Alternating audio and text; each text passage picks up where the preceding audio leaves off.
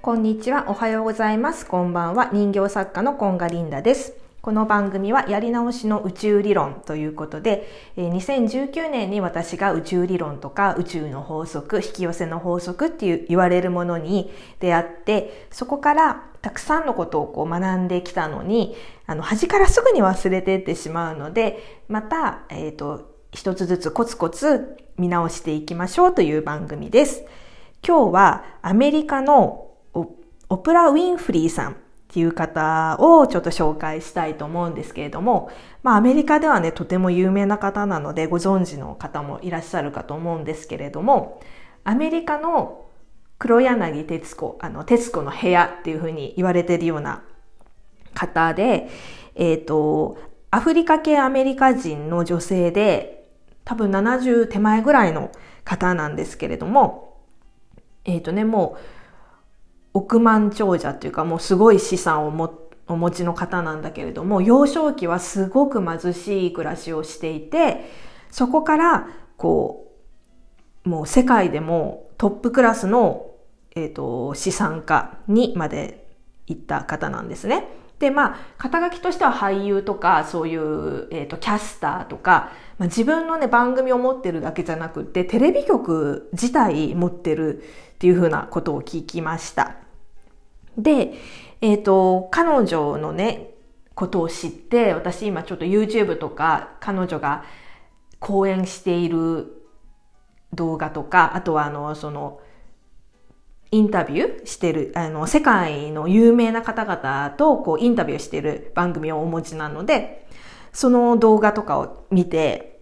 今勉強中というか本当に夢中になって見ているところなんですけれども、彼女のね、ベースにあるこの生き方っていうのがすごい宇宙の法則と同じだなって思ったので、ちょっとシェアしようかなと思ったんですけれども、えっ、と、もともとね、幼少期の頃から自分は、えっ、と、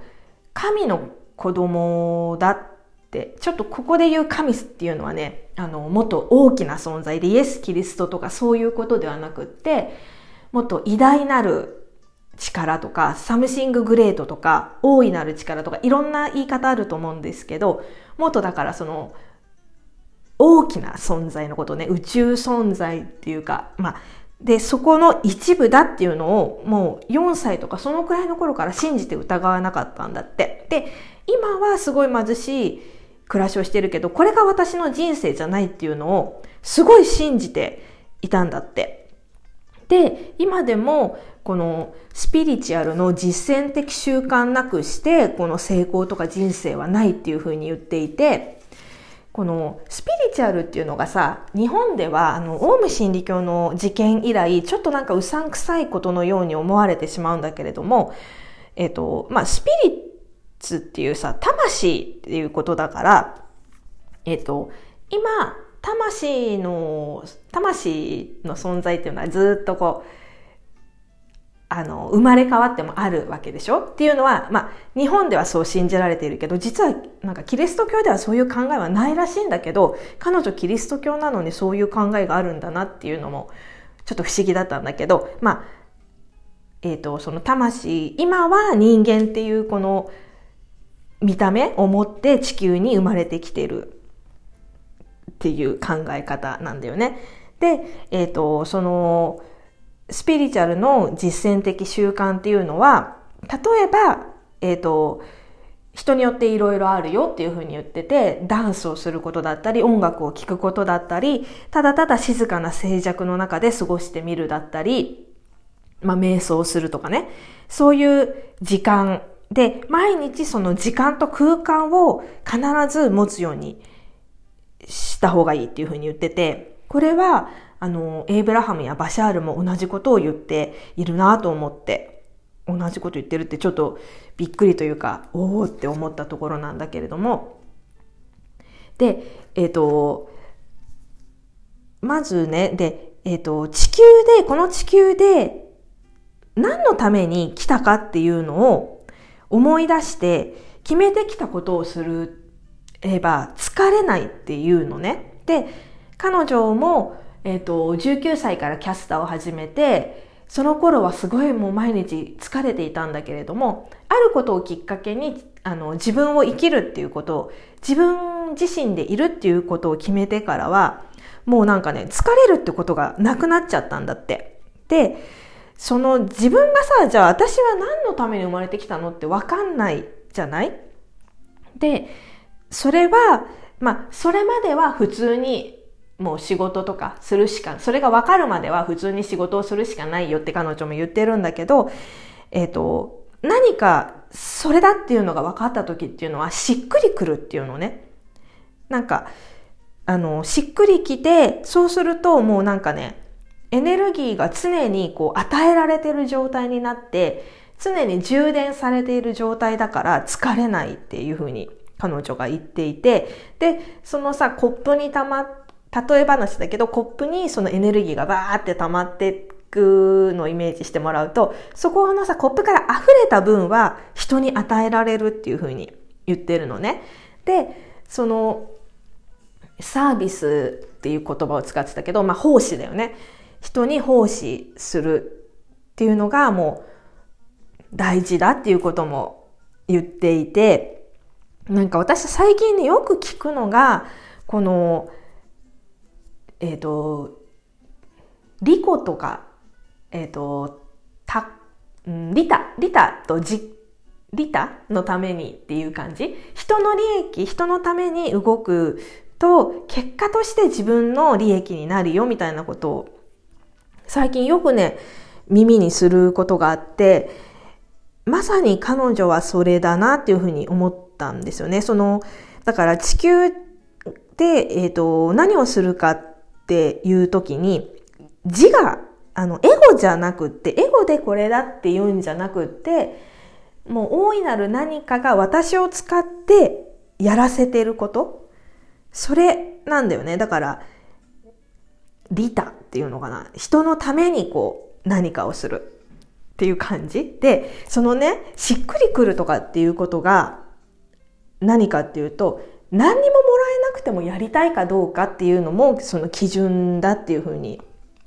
いうふうに言ってましたね。で、もう人と比べるのはやめなさいって、まあ、まあ同じことをよね。そういうことも言ってたし、あとびっくりしたのが、もっとリラックスしなさいっていうふうに言ってた。あの、若い頃の自分に声をかけるとしたら何て言いますかっていう質問に対して、もっとリラックスしなさい。もう大丈夫だからっていう感じ。もうジタバタするなと。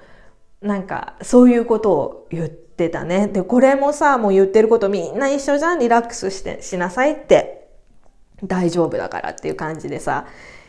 そう。なので、なんかこの世界で奥を回してるような人も同じ考えなんだなっていうことにちょっと感動して、まだまだね、ちょっといっぱいこの彼女に関しては、あの、おしゃべりしたいことがたくさんあるので、えっ、と、今日はそういう彼女のベースになってる、えっ、と、考え方。大いなる、えっ、と、力とか something great っていうものを通して自分を使ってもらっている。それが、なんかよくさ、天命とかって言われるものだよね。なんか、自分がこの地球に生まれてきた意味とか、地球でやると決めてきた、あの、地球に生まれる前にこうやるって決めてきたものをするってことが、あの、とてもこう満たされることだよっていうことだよね。うん、そういうことを話していました。で、そう私のいけないところはさ、その、いけないって言っちゃいけないだけど、そこにお金発生するかどうかっていうのは一切考えてないんだよね。だから何、何をえっ、ー、と、何かをもらえるからやりたいとかじゃなくて、何ももらえないけどやりたいっていうことに、えっ、ー、と、こう突き進んでいく。で、そういうさ、お金は後からついてくるってよく言われるんだけど、彼女もきっとそうだったと思うんだよね。後からついてきて、今すごく資産家になってる。だと思うんだけど、そういうことかなっていうふうに思います。で、私は今ね、じゃあ何にしっくりくるとか何がやりたいかなって、何ももらえないけど何がやりたいかなっていうと、やっぱり私は、にはこう時間があるんだよね。耳で聞くっていう時間。手は動いて作業しているけれども、たくさんの人のこういういい話とかを聞くっていう時間をが私には私にはできることだなと思ってですごいいい話を聞いた時に私はもうめっちゃ人に話したいわけね。ねこの人もこんなこと言ってたよとか。だから今この時間が私にとってはすごくねいい時間なんだよね。だからだからというかこれはもう誰が聞いてくれなくてもいいって思ってて自分のためにすごいやりたいからやってるっていう時間でとても充実して幸せで満たされてるんだなと思っています。今日も最後まで聞いていただきありがとうございました。では、チャオチャオ